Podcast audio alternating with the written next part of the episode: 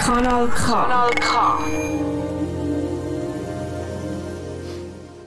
Salut zusammen, das ist der Bruno Schlatter am Mikrofon mit dem ersten Nose Neusemik dieser Serie, die wir jetzt alle starten, die hier und da auftaucht und aufblitzt, bringen wir ein bisschen Literatur, wo so ein bisschen emisch ist, eben so ein bisschen emig, also ein bisschen epidemisch oder pandemisch oder sonst etwas.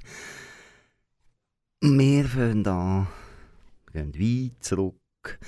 1832 ist der Herr Heinrich Heine in Paris gsi.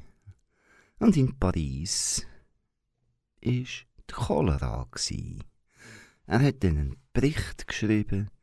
Ich rede von der Cholera.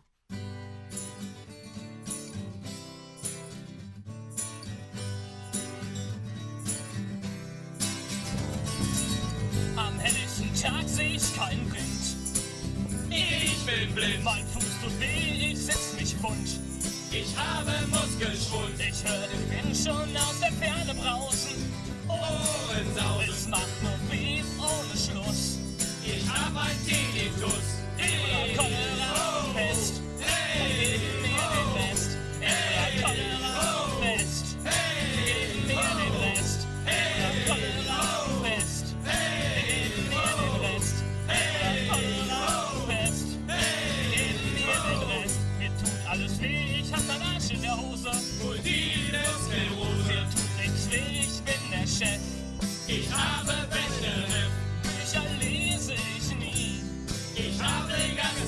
Was interessiert mich, wie man einen Neuntel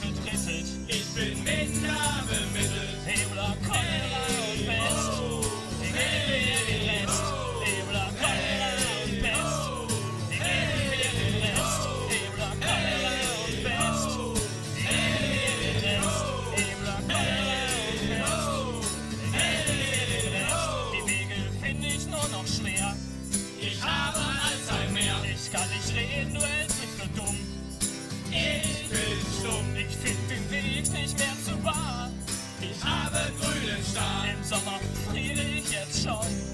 Ich habe Parkinson.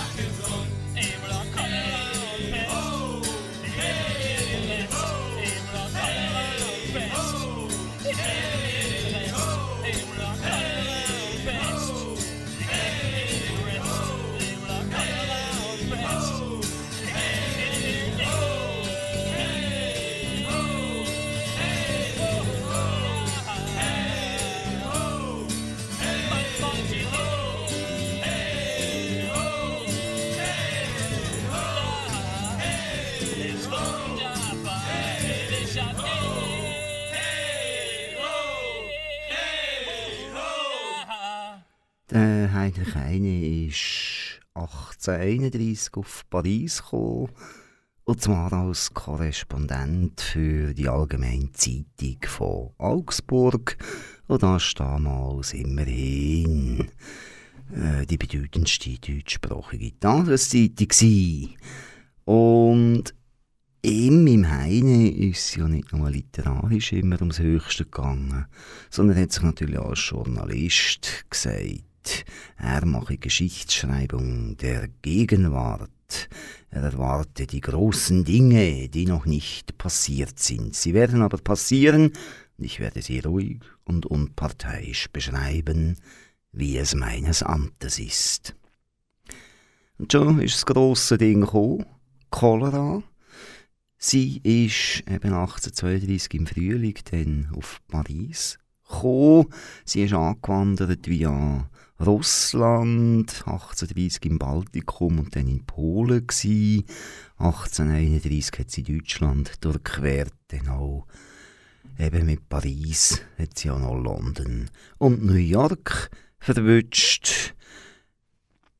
Es sind viele Leute gestorben. In Paris müssen es dort in diesem Jahr etwa 20.000 Menschen gewesen sein. Der Heine selber habe sogar dann im Juni 32 von 35 Toten, also 35.000 Toten, geredet. Darunter war dann auch noch der französische Ministerpräsident und überhaupt, es war ein Cholera-Jahr. Und wie es so ist, wenn so Zeug losgeht, kaum gibt es Tote, dann hauen es die Lebenden ab. Die, die sich leisten können, gehen aus der Stadt raus. Dann keine ist geblieben. Ce 49.3 dont on parle ne vient pas de nulle part, et c'est bien pour remédier à cette impuissance du politique à l'époque que les pères fondateurs de notre 5ème République ont ajouté l'article 49 alinéa 3.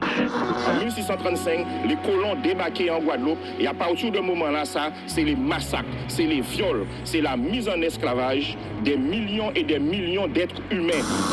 Manifestations pour dénoncer les violences policières, particulièrement contre les Noirs, se poursuivent. S'il va au bout de son mandat, il aura passé quasiment un quart de siècle à la tête du pays. C'est nous qui avons financé sa campagne et nous en avons la preuve. Il est soupçonné de corruption d'argent public étranger. Ils ont fait pression sur les soldats pour nous arrêter. Que notre réponse, ça vous répond, serait massive et foudroyante. We are black people and we shouldn't have to feel like this. We do this because we need to and have rights. Et c'est pour ça qu'on est euh, hostile à ce projet. C'est que non seulement c'est un non-sens écologique, mais c'est un mirage économique. On ne peut pas comprendre la puissance de la maçonnerie si on ne comprend pas déjà son historique, son installation. Et vous n'aurez aucun dirigeant actuel du monde qui arrêtera la guerre. La guerre permet la croissance économique. Et, et, on suppose que si on fait la guerre, on augmente la création d'emplois chez nous. Paris, 19. April 1832. Nicht den Werkstätten der Parteien will ich ihren banalen Maßstab entborgen, um Menschen und Dinge damit zu messen.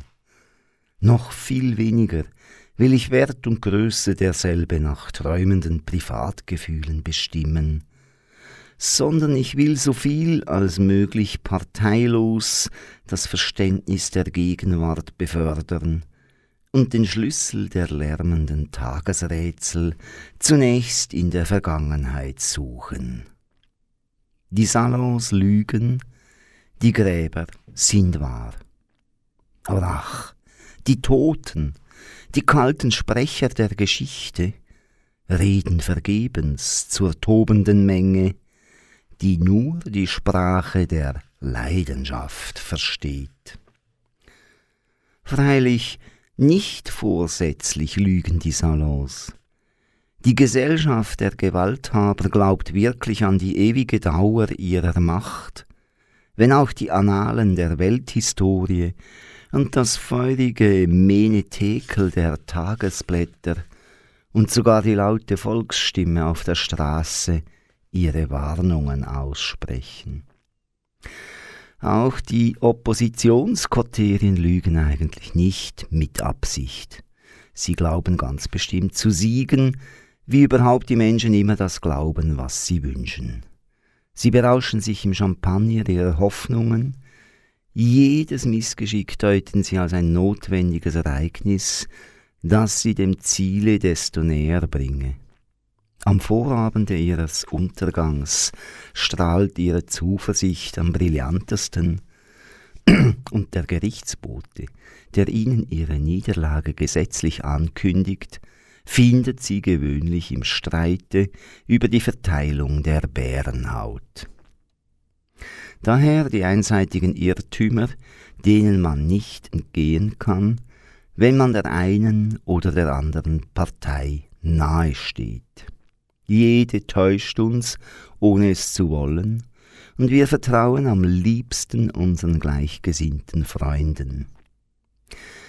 Sind wir selber vielleicht so indifferenter Natur, dass wir ohne sonderliche Vorneigung mit allen Parteien beständig verkehren, so verwirrt uns die suffisante Sicherheit, die wir bei jeder Partei erblicken, und unser Urteil wird aufs unerquicklichste neutralisiert. Indifferentisten solcher Art, die selbst ohne eigene Meinung sind, ohne Teilnahme an den Interessen der Zeit und die nur erlauschen wollen, was eigentlich vorgehe, und da das Geschwätze aller Salons erhorchen, und die Chronik skandalös jeder Partei bei der anderen aufgabeln, solchen Indifferentisten begegnet's wohl, dass sie überall nur Personen und keine Dinge, oder vielmehr in den Dingen nur die Personen sehen, dass sie den Untergang der Ersten prophezeien, weil sie die Schwäche der Letzteren erkannt haben und dass sie dadurch ihre respektiven Kommittenten zu den bedenklichsten Irrnissen und Fehlgriffen verleiten. Pace Domine, pace populo tuo, ne in aeternam ires caris nobis. Apparently awaiting cholera, the feeling's positive. And no one knows when it will come, but if you ask them, they're affirmative. There's the cholera, there's the cholera, there's the cholera that's coming from one end to the other. Oh, the world is gonna cark. There's the cholera, there's the cholera, there's the cholera that's coming from one end to the other. Oh, the world is gonna cark. The pharmacists keep saying, Here it comes, there's no repentance. If you don't buy your chlorine, sulfur, and your disinfectants, there's the cholera, there's the cholera, there's the cholera that's coming from one end to the other. Oh, the world is gonna cark. From one end to the other. Oh, the world is gonna cark. The sacristans and abbots chant the mob into euphoria A while trying to coax the stiffs inside their sacred emporia. There's the cholera, there's the cholera, there's the cholera that's coming from one end to the other. Oh, the world is gonna cark. There's the cholera, there's the cholera, there's a cholera that's coming from one end to the other. Oh, the world is gonna cark. For making beers, they're all investing in the raw materials. They're flogging coffins at the gates of graveyards, bulk and wholesale. There's the cholera, there's the cholera, there's the cholera that's coming from one end to the other. Oh, the world is gonna cark. There's the cholera, there's the cholera, there's the cholera that's coming from one end to the other. Oh, the world is gonna cark. Each morning before midday, everyone surveys the vast grave. They haul the coldies out and pile them up in bulk. The last wave. There's the cholera, there's the cholera, there's the cholera that's coming from one end to the other. Oh, the world is gonna cark. There's the cholera, there's the cholera, there's the cholera that's coming from one end to the other. Oh, the world is gonna cark. The dear Lord from the top of Sachraka sings with his clicker. The sanctimonious sods join in Snuffala Republica. There's a cholera, there's a cholera, there's a cholera that's coming from one end to the other. Oh, the world is gonna cark. There's a cholera, there's a cholera, there's a cholera that's coming from one end to the other. Oh, the world is gonna cark. Kanal K. Kanal K. Ich wurde in dieser Arbeit viel gestört. Zumeist durch das grauenhafte Schreien meines Nachbars, welcher an der Cholera starb. Überhaupt muss ich bemerken, dass die damaligen Umstände auch auf die folgenden Blätter misslich eingewirkt. Ich bin mir zwar nicht bewusst, die mindeste Unruhe empfunden zu haben, aber es ist doch sehr störsam, wenn einem beständig das Sichelwetzen des Todes allzu vernehmbar ans Ohr klingt. Ein mehr körperliches als geistiges Unbehagen, dessen man sich doch nicht erwehren konnte, würde mich mit den anderen Fremden ebenfalls von hier verscheucht haben. Aber mein bester Freund lag hier krank darnieder. Ich bemerke dieses, damit man mein Zurückbleiben in Paris für keine Bravade ansehe. Nur ein Tor konnte sich darin gefallen, der Cholera zu trotzen. Es war eine Schreckenszeit, weit schauerlicher als die frühere, da die Hinrichtungen so rasch und so geheimnisvoll stattfanden. Es war ein verlarvter Henker, der mit einer unsichtbaren Guillotine ambulant durch Paris zog. Wir werden einer nach dem anderen in den Sack gesteckt, sagte seufzend mein Bedienter jeden Morgen, wenn er mir die Zahl der Toten oder das Verscheiden eines Bekannten meldete. Das Wort in den Sack stecken war gar keine Redefigur. Es fehlte bald an Särgen und der größte Teil der Toten wurde in Säcken beerdigt. Als ich vorige Woche an einem öffentlichen Gebäude vorbeiging und in der geräumigen Halle das lustige Volk sah, die springend munteren Französischen, die niedlichen Plaudertaschen von Französinnen, die dort lachend und schäkernd ihre Einkäufe machten, da erinnerte ich mich, dass hier während der Cholerazeit hoch aufeinander geschichtet viele hundert weiße Säcke standen, die lauter Leichname enthielten. Und dass man hier sehr wenige, aber desto fatalere Stimmen hörte, nämlich wie die Leichenwächter mit unheimlicher Gleichgültigkeit ihre Säcke den Totengräber zuzählten und diese wieder, während sie solche auf ihre Karren luden, gedämpfteren Tones die Zahl wiederholten oder gar sich grell laut beklagten, man habe ihnen einen Sack zu wenig geliefert, wobei nicht selten ein sonderbarer Gezänk entstand. Ich erinnere mich, dass zwei kleine Knäbchen mit betrübter Miene neben mir standen und der eine mich frug, ob ich ihm nicht sagen könne, in welchem Sacke sein Vater sei. Die folgende Mitteilung hat vielleicht das Verdienst, dass sie gleichsam ein Bulletin ist, welches auf dem Schlachtfelde selbst, und zwar während der Schlacht geschrieben worden und daher unverfälscht die Farbe des Augenblicks trägt. Thukydides, der Historienschreiber, und Boccaccio, der Novellist, haben uns freilich bessere Darstellungen dieser Art hinterlassen.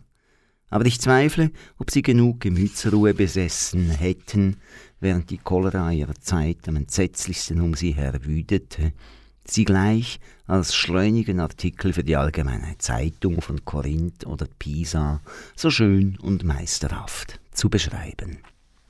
Ich werde bei den folgenden Blättern einen Grundsatz treu bleiben, den ich auch bei dem ganzen Buche ausübe, nämlich, dass sich nichts an diesen Artikeln ändere, dass ich sie ganz so abdrucken lasse, wie ich sie ursprünglich geschrieben, dass ich nur hier und da irgendein Wort einschalte oder ausmerze, wenn dergleichen in meiner Erinnerung dem ursprünglichsten Manuskript entspricht.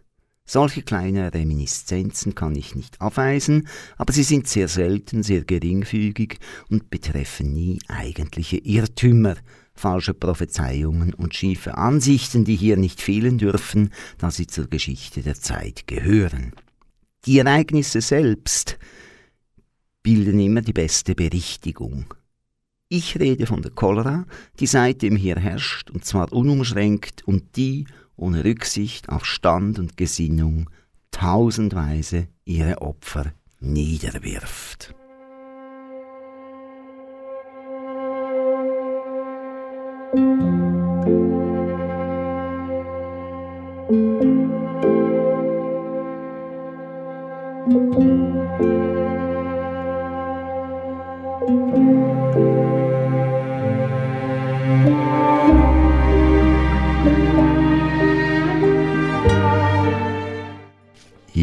Hintergrund höre der Hollywood LA Sound Orchestra mit In the Times of Cholera.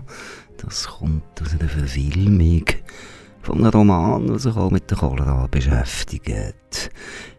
Äh, Liebe in Zeiten der Cholera von Gabriela Garcia Marquez.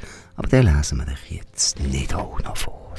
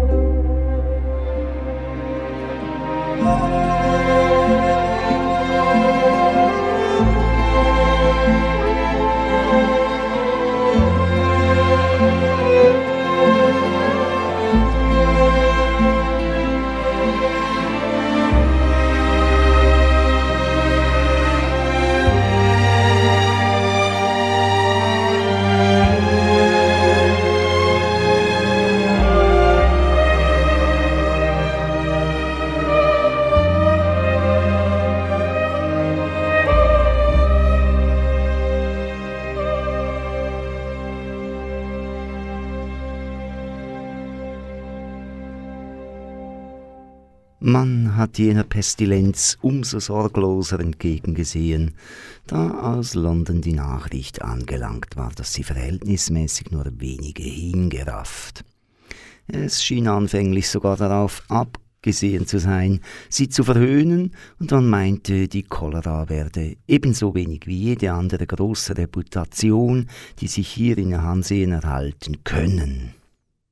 Da war es nun der guten Cholera nicht zu verdenken, dass sie, aus Furcht vor dem Ridikül, zu einem Mittel griff, welches schon Robespierre und Napoleon als probat befunden, dass sie nämlich, um sich in Respekt zu setzen, das Volk dezimiert.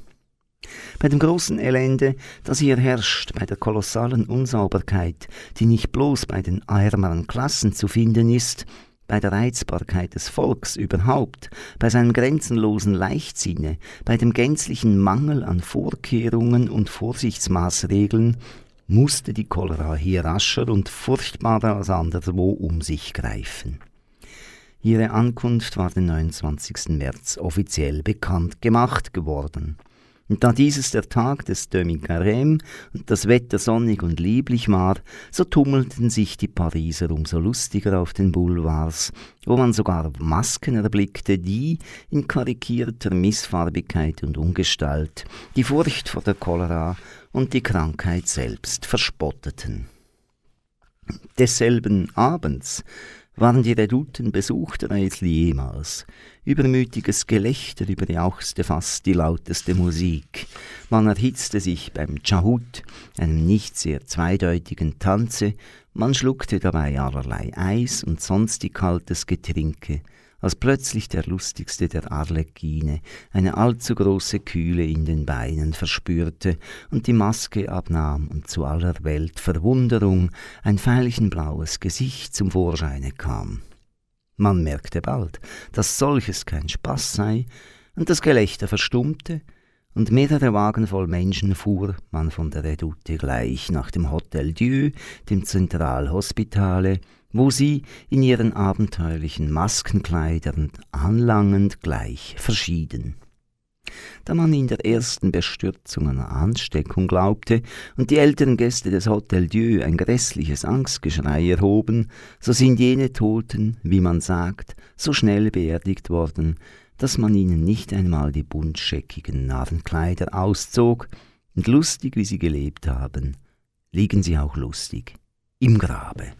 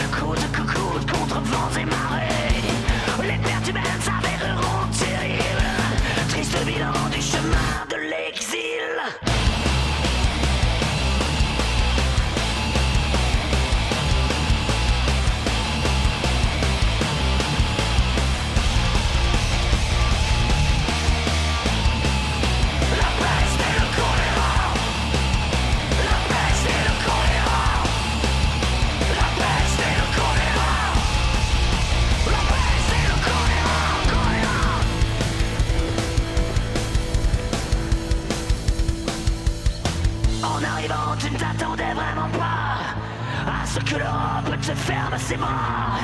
Vous isole-toi et les autres migrants à l'intérieur de nouveaux camps. Il faudra s'y faire dorénavant.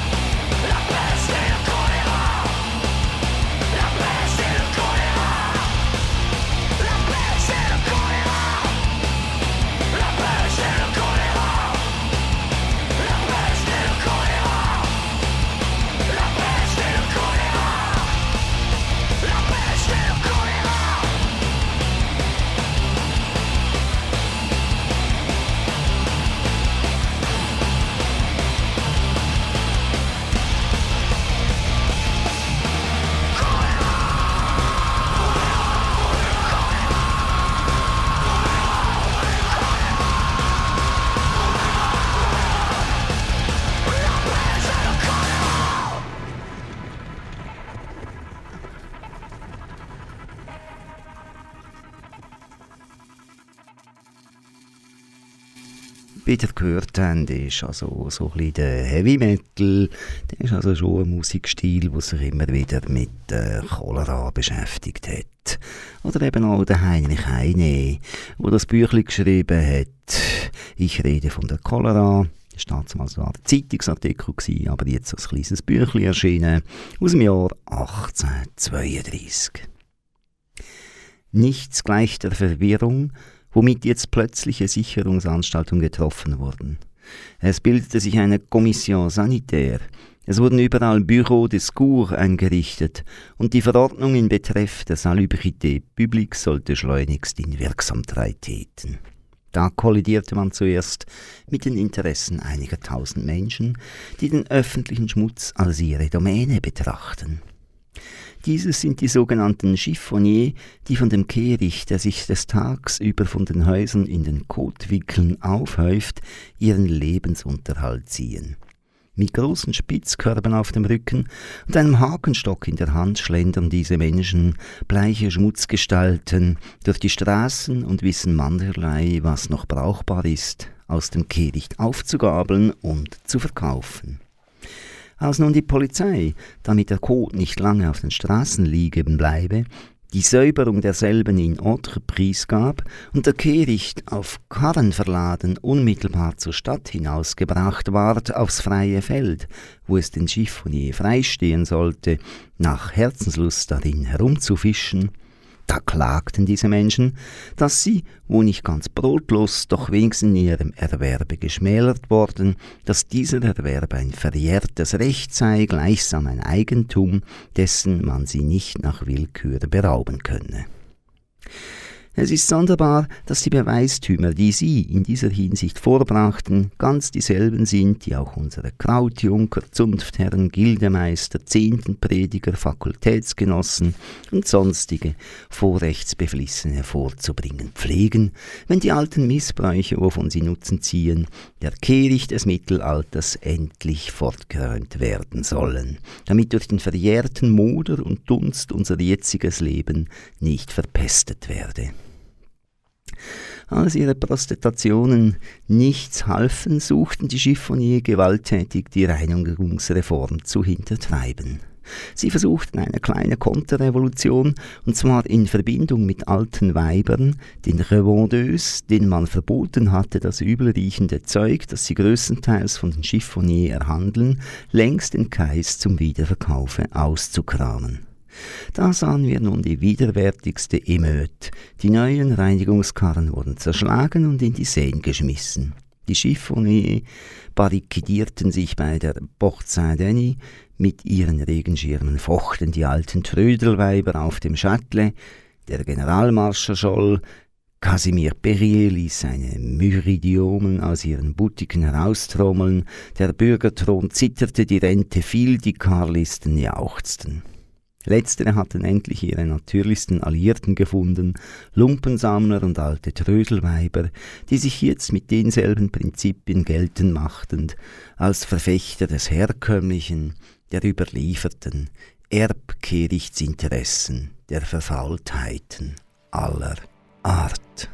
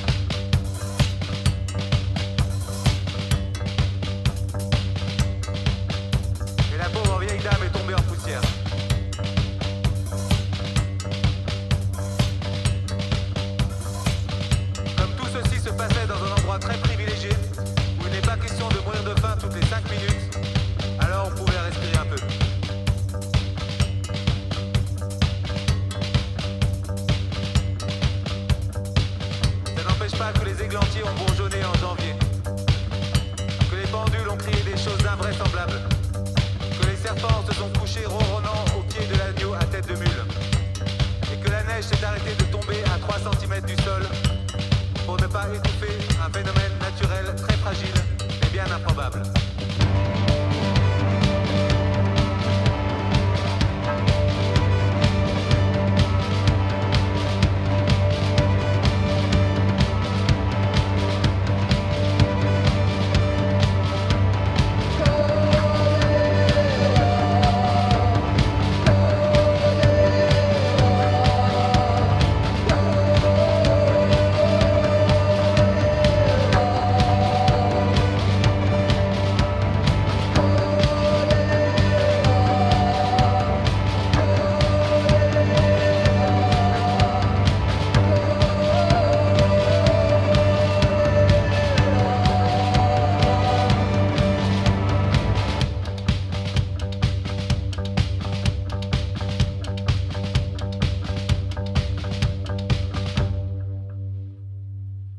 Unerhört, schrien die ältesten Leute, die selbst in den grimmigsten Revolutionszeiten keine solche Frevel erfahren hatten.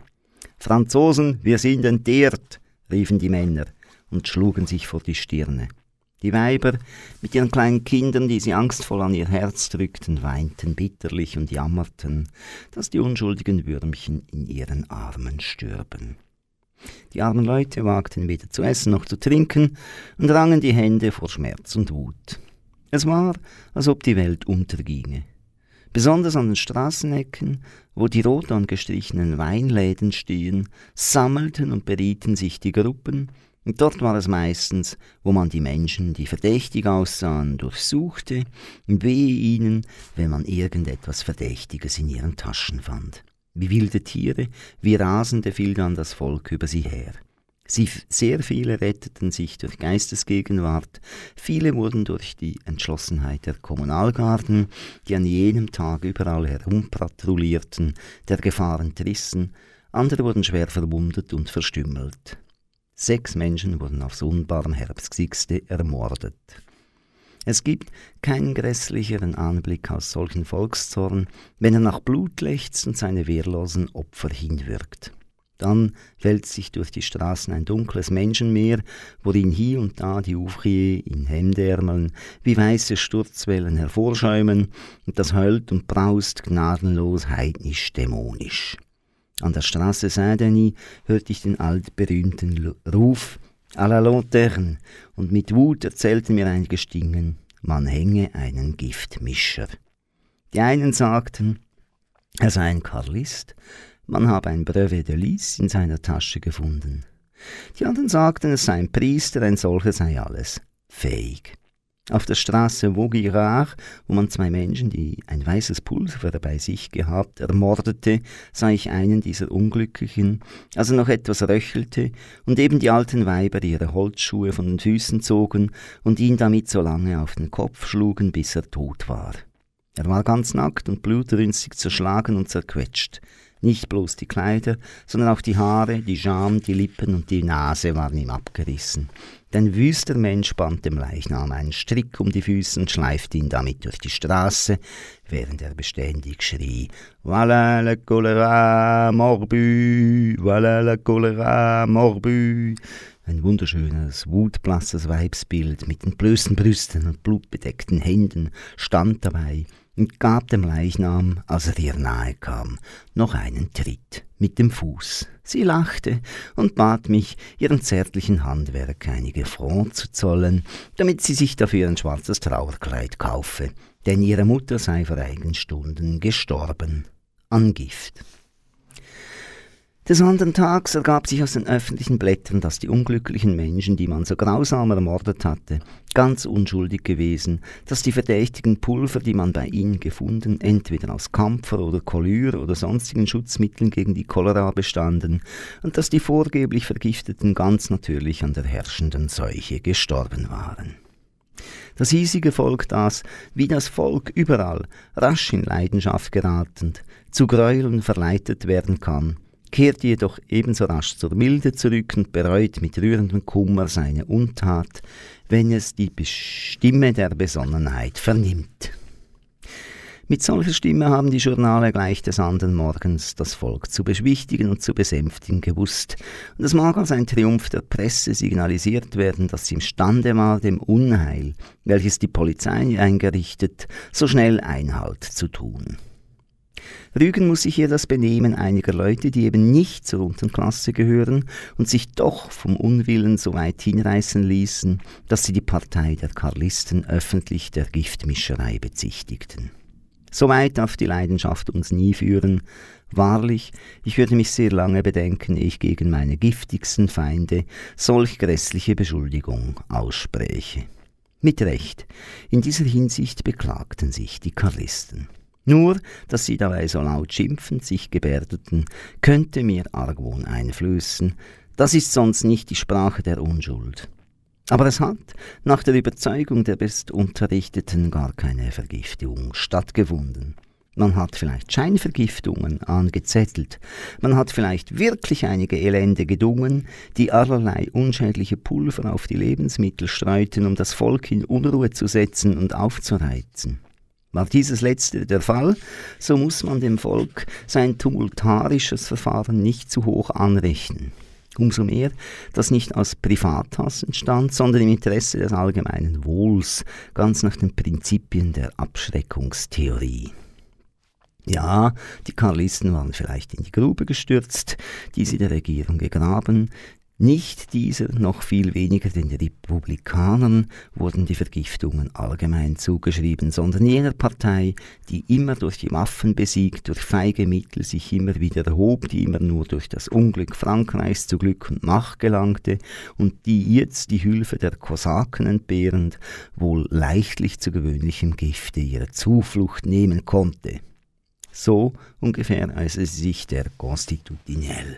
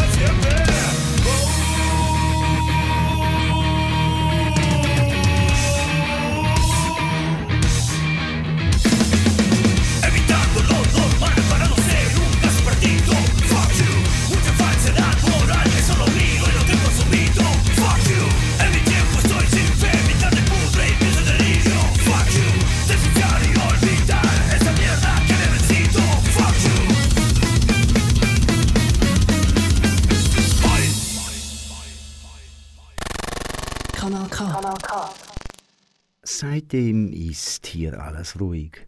Lord regna Paris, würde Horatius Sebastiani sagen. Eine Totenstille herrscht in Paris. Ein steinerer Ernst liegt auf allen Gesichtern. Mehrere Abende lang sah man sogar auf den Boulevards wenig Menschen, und diese eilten einander schnell vorüber, die Hand oder ein Tuch vor dem Munde. Die Theater sind wie ausgestorben. Wenn ich in einen Salon trete, sind die Leute verwundert, mich noch in Paris zu sehen, da ich doch hier keine notwendigen Geschäfte habe. Die meisten Fremden, namentlich meine Landsleute, sind gleich abgereist. Gehorsame Eltern hatten von ihren Kindern Befehl erhalten, schleunigst nach Hause zu kommen. Gottesfürchtige Söhne erfüllten unverzüglich die zärtliche Bitte ihrer lieben Eltern, die ihre Rückkehr in die Heimat wünschten. Ihre Vater und Mutter, damit du lange lebest auf Erden. Bei anderen erwachte plötzlich eine unendliche Sehnsucht nach dem teuren Vaterland, nach den romantischen Grauen des ehrwürdigen Rheins, nach den geliebten Bergen, nach dem holdseligen Schwaben, dem Lande der frommen Mine, der Frauentreue, der gemütlichen Lieder und der gesünderen Luft. Man sagt, auf dem Hotel de Ville seien seitdem über 120.000 Pässe ausgegeben worden. Obgleich die Cholera sichtbar zunächst die ärmere Klasse angriff, so haben doch die Reichen gleich die Flucht ergriffen. Gewissen Parvenus war es nicht zu verdanken, dass sie flohen, denn sie dachten wohl, die Cholera, die weit her aus Asien kommt, weiß nicht, dass wir in der letzten Zeit viel Geld an der Börse verdient haben, und sie hält uns vielleicht noch für einen armen Lump und lässt uns ins Gras beißen. Herr Aguado, einer der reichsten Bankiers und Ritter der Ehrenlegion, war Feldmarschall bei jener großen Retirade. Der Ritter soll beständig mit wahnsinniger Angst zum Kutschenfenster hinausgesehen und seinen blauen Bedienten, der hinten aufstand, für den leibhaftigen Tod, den Cholera Morbus, gehalten haben. Das Volk murrte bitter, als es sah, wie die Reichen flohen und bepackt mit Ärzten und Apotheken sich nach gesünderen Gegenden retteten. Mit Unmut sah der Arme, dass das Geld auch ein Schutzmittel gegen den Tod geworden. Der größte Teil der Justmilieu und der Haute Finance ist seitdem ebenfalls davongegangen und lebt auf seinen Schlössern. Die eigentlichen Repräsentanten des Reichtums, die Herren von Rothschild, sind jedoch ruhig in Paris geblieben, hierdurch beurkundend, dass sie nicht bloß in Geldgeschäften großartig und kühl sind. Auch Casimir Perrier zeigte sich großartig und kühn, indem er nach dem Ausbruche der Cholera das Hotel Dieu besuchte.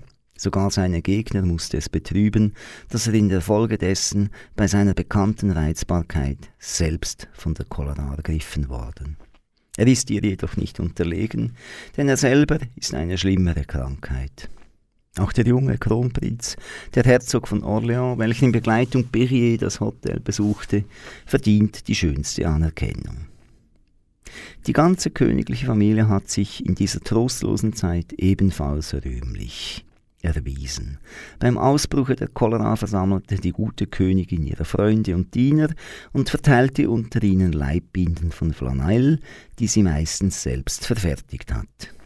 Die Sitten der alten Chevalerie sind nicht erloschen, sie sind nur ins Bürgerliche umgewandelt. Hohe Damen versehen ihre Kämpen jetzt mit minder poetischen, aber gesünderen Scherpen.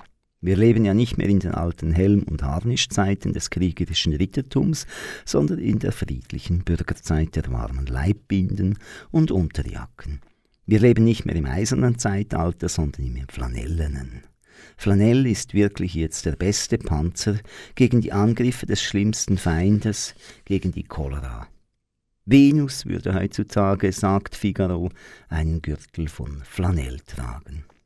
Ich selbst stecke bis am Halse in Flanell und dünke mich dadurch Cholera fest.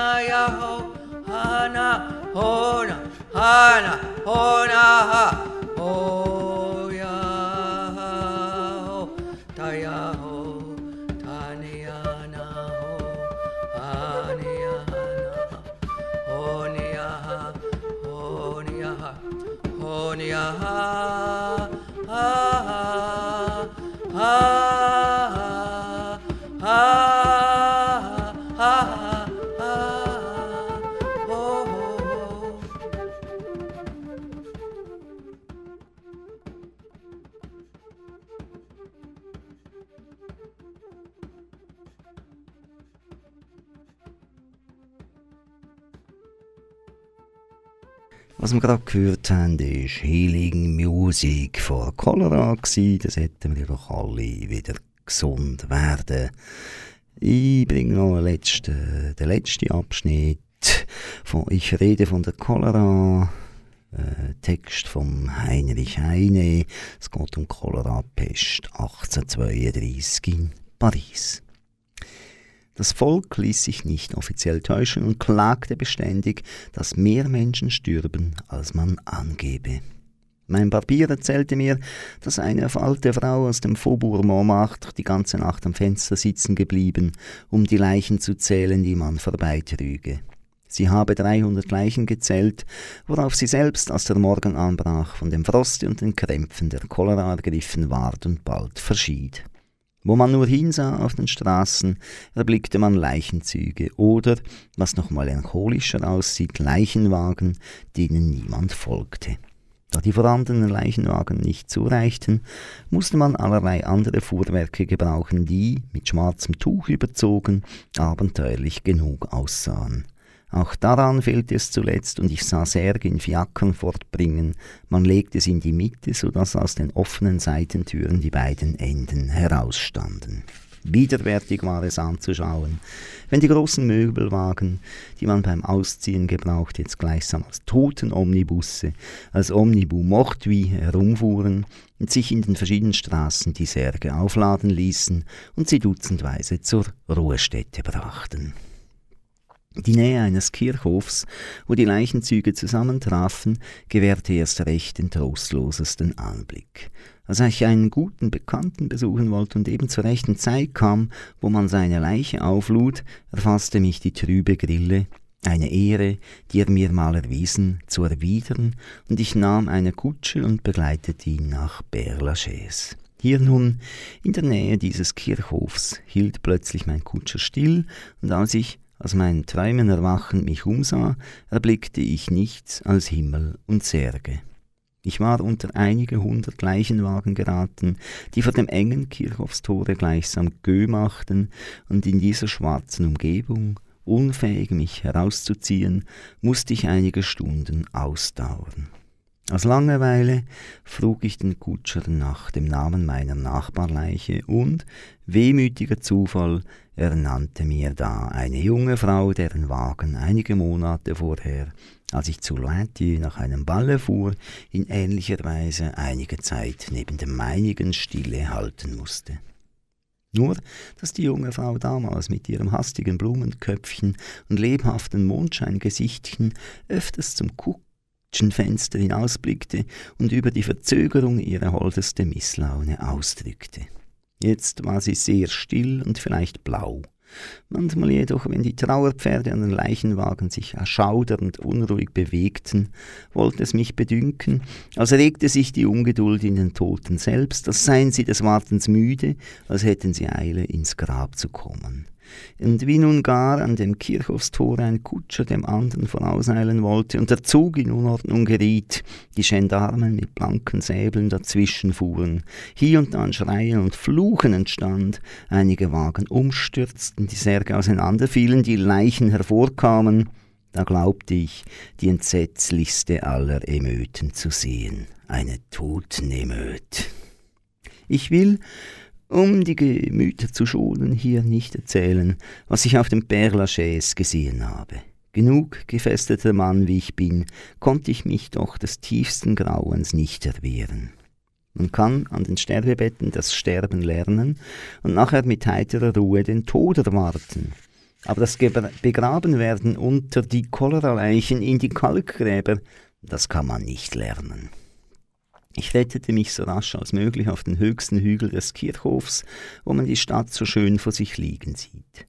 Eben war die Sonne untergangen, ihre letzten Strahlen schienen wehmütig Abschied zu nehmen, die Nebel der Dämmerung umhüllten wie weiße Laken das kranke Paris. Ich weinte bitterlich über die unglückliche Stadt, die Stadt der Freiheit, der Begeisterung und des Martyriums, die Heilandstadt, die für die weltliche Erlösung der Menschheit schon so viel gelitten. Das war vom ersten aus Neuseemig, wo eine neue Serie gibt, wo hier und da wird da über Kanal K tönen, wo es eben um epidemische oder pandemische Literatur geht und wir suchen dann auch immer ein bisschen die richtige Musik dazu. Wir, das ist Nose Neues, das bin ich, Bruno Schlatter am Mikro für euch. Habt's gut, hört Kanal K, macht weiter, habt durch, bis dann wieder irgendein Nose Neues, irgendetwas Special oder was kommt. Lernt euch von der Emik, von der Pandemie, von der Epidemie, von was auch immer nicht lohnt kriegen. Macht weiter, lebt gut. Tschüss zusammen.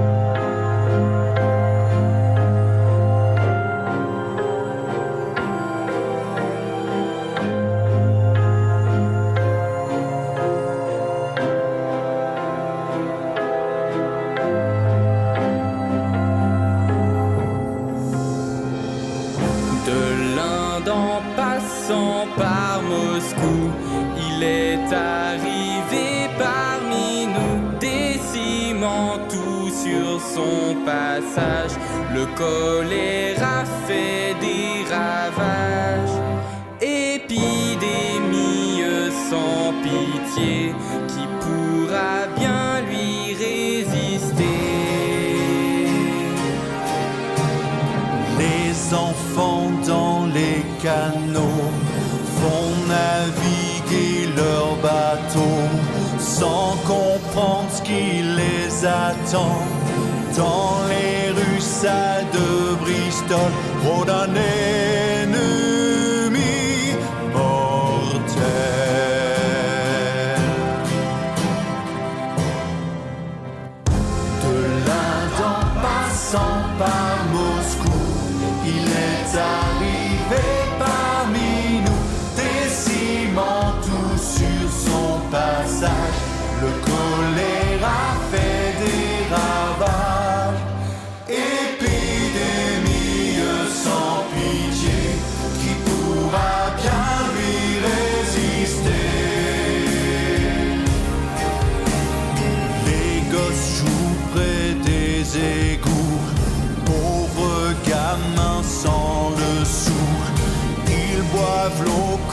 ami